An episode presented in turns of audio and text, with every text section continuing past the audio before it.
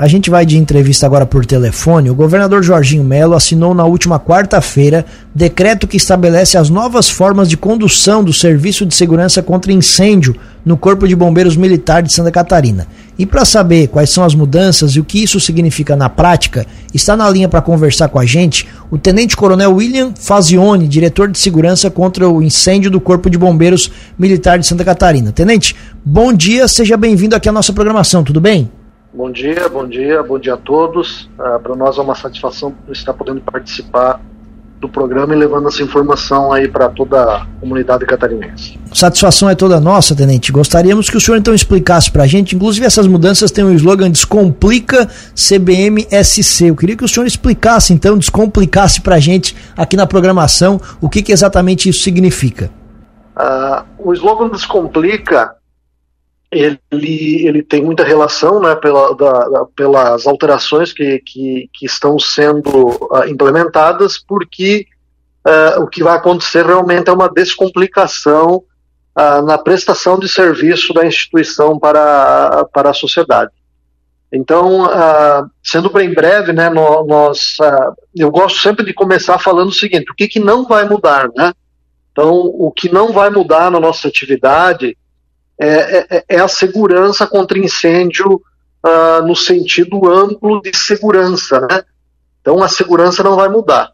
Então a gente realizou um estudo diagnóstico e nós verificamos que a prestação de serviço nosso, quando nós falamos em fiscalizações, uh, as nossas fiscalizações elas são pautadas, né, uh, por por muitos itens de fiscalização, né, muitas normas, né, nossas normas são mais de 500 páginas, com milhares de itens de verificação, e, e quando a gente tem um processo uh, que, que ele é tramitado dentro da instituição, nossos, nossos bombeiros que, que exercem essa fiscalização, eles têm muito, muitos parâmetros para analisar, isso acaba dificultando e travando os processos. Então, o Descomplica é o seguinte: nós, eh, nós através desse estudo, a gente detectou uh, vários, vários aspectos uh, que não são relevantes, né, vários itens que, que antes eram objetos de, de fiscalização, eles deixaram de existir, detalhes como uma simples altura né, de, de onde está instalado o extintor. Então, para nós, existindo um extintor dentro do ambiente, ele é o suficiente, não mais se ele está instalado exatamente no, onde a norma estabelece. Então, com isso, a gente conseguiu eliminar vários itens uh, de fiscalização. Gente, nós focamos na segurança global da edificação uh, e, e, com isso, uh, o, o, os prazos de análise e, e a burocracia envolvida nos, na análise de projeto, né, e, e nas vistorias, ela fica bem mais simples. Fica bem mais simples, mais direta e nós conseguimos também, através de itens objetivos e, e quantitativos, de fiscalização estabelecer um padrão no estado todo. O senhor falou desse, deu esse detalhe do, do, do, do, do extintor de incêndio, dessa, dessa norma que mudou. O senhor pode dar mais detalhes para a gente nesse sentido de coisas que facilitam a vida do usuário? É, são vários sistemas né, que, que nós cobramos. É saída de emergência, é, são extintores, é o sistema hidráulico preventivo, é o sistema gás, e, e, e, o que acontece? Hoje as responsabilidades uh, da atividade elas são muito concorrentes. Hoje, uh, antes né, da assinatura do decreto, a instituição, o CBMSC, ele praticamente dividia todas as responsabilidades de dimensionamento com os engenheiros e arquitetos, que são os responsáveis técnicos, com os responsáveis dos imóveis, e o que, que acontece? Se confundia. Então a gente, o, o decreto ele também ele traz isso, ele, ele traz os limites de responsabilidade. Então o, o, o responsável técnico ele vai ter uma autonomia de trabalho. O, responsável do imóvel ele vai ter a sua obrigação no imóvel de uh, manter os, os, os, sistemas preventivos funcionando, né? Porque de nada adianta o, bombeiro, um bombeiro passar fazendo uma vistoria e, e naquele momento está tudo ok e depois essa edificação pode ficar anos sem, sem ter uma vistoria e alguém tem que manter aqueles sistemas. Então a gente, a gente estabeleceu esses parâmetros né, é, e definiu essas responsabilidades e o, que que o bombeiro olha, né, que foi a sua pergunta. Olha itens gerais, por exemplo, para nós é importante a existência do sistema na edificação. Então, a, a, a, uma edificação que, tem, que deve possuir cinco sistemas preventivos de segurança contra incêndio. Nós vamos fazer a vistoria e vamos verificar a existência desses cinco sistemas. O que nós não vamos mais fazer é entrar em detalhes, né?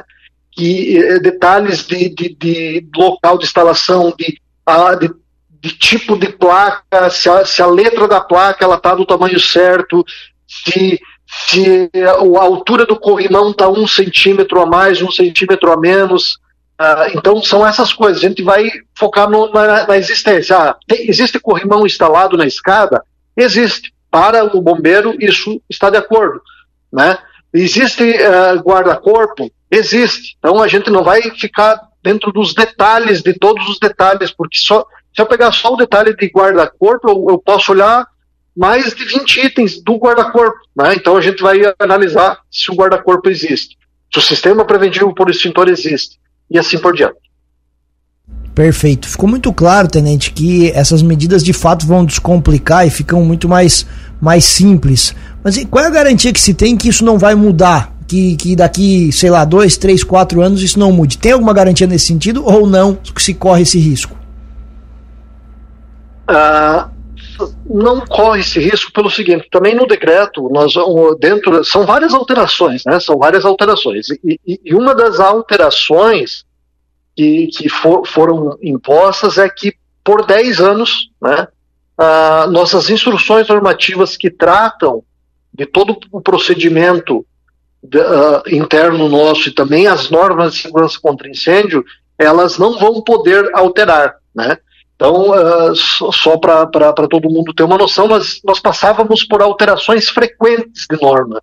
Né? Desde que o, o, o bombeiro militar passou a legislar né, sobre a, a, segurança contra incêndio, lá em 2013, depois daquele evento que aconteceu na Boate Kiss, uh, as alterações de normas elas estão tão frequentes que o, o, os engenheiros e arquitetos não conseguem acompanhar. Os bombeiros militares que trabalham na atividade também não conseguem acompanhar de tão frequente que está tá sendo mudada essa norma. Então, por 10 anos, isso vai ficar uh, engessado no, no, no seguinte aspecto: não se muda nada. Então, isso vai trazer uma segurança jurídica para todos que trabalham, vai trazer uma segurança de que o que eu aprendi hoje vai estar valendo para o ano que vem, vai estar valendo para o outro ano, ou seja, é, é, todo mundo sai ganhando com isso. Isso foi uma construção e essa iniciativa partiu de quem, Tenente? Porque como você falou, assim, é, é, é, algo muito, muito interessante, relevante, que na prática, de fato, ela vai, vai, vai trazer menos complicação para a ponta, para a gente aqui, que no final das contas é o que interessa. Isso partiu do governo do estado? Era algo que o Corpo de Bombeiros já tinha em mente? Como é que funcionou todo esse planejamento e essa construção? Isso partiu do governo do estado né, isso partiu do governo do estado, uh, de experiências que o governador pessoalmente, né, ele teve com a atividade.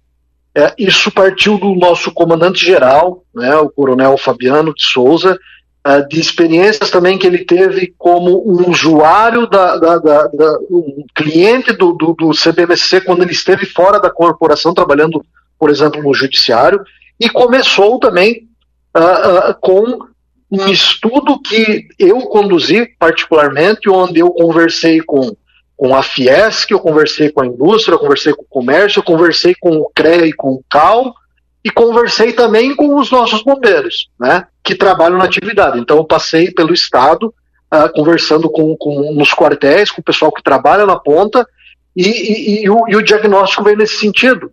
Alguma coisa precisa mudar. Ó, nós estamos fazendo assim. Quando eu perguntava para os nossos bombeiros por que, que nós fizemos assim, né? Eles falam, daí a resposta é a seguinte, todos concordavam, não, eu olho esse item eu indefiro uma vistoria por esse item, porque isso está em norma.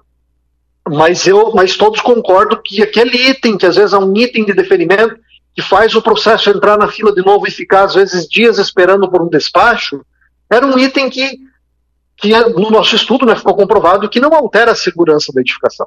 Então a gente passa, como eu disse antes, a gente passa a enxergar a, a, a segurança global da edificação e não só um item dentro de uma edificação uh, uh, gigantesca, né? Vou citar um exemplo, né? Um, um, uma, uma edificação, uma indústria que tem uh, 200 extintores instalados. Às vezes a ausência de um extintor era um item de indeferimento, que daí o bombeiro teria que voltar em outro dia para verificar aquele extintor. E o que, que acontecia? Quando o bombeiro voltava, às vezes era um outro bombeiro. De aquele extintor que, que ele foi ver, o outro bombeiro via uma outra coisa. E ficava aquele ciclo de nunca uma empresa se regularizar, sabe? Então todo mundo concordou que a gente precisaria fazer uma, um, uma metodologia diferente, né? Então, por isso que eu, é, é, foi uma construção, né? Então foi uma construção que nós fizemos com a nossa atividade e com toda a, a sociedade para entregar um serviço de melhor qualidade. O senhor já falou sobre isso, tenente, mas eu acho que até para a gente encaminhar o final da entrevista aqui, também sempre reforçar que as mudanças foram feitas no sentido de desburocratizar, mas nunca no sentido de diminuir a segurança, que vai continuar sempre em primeiro lugar, né?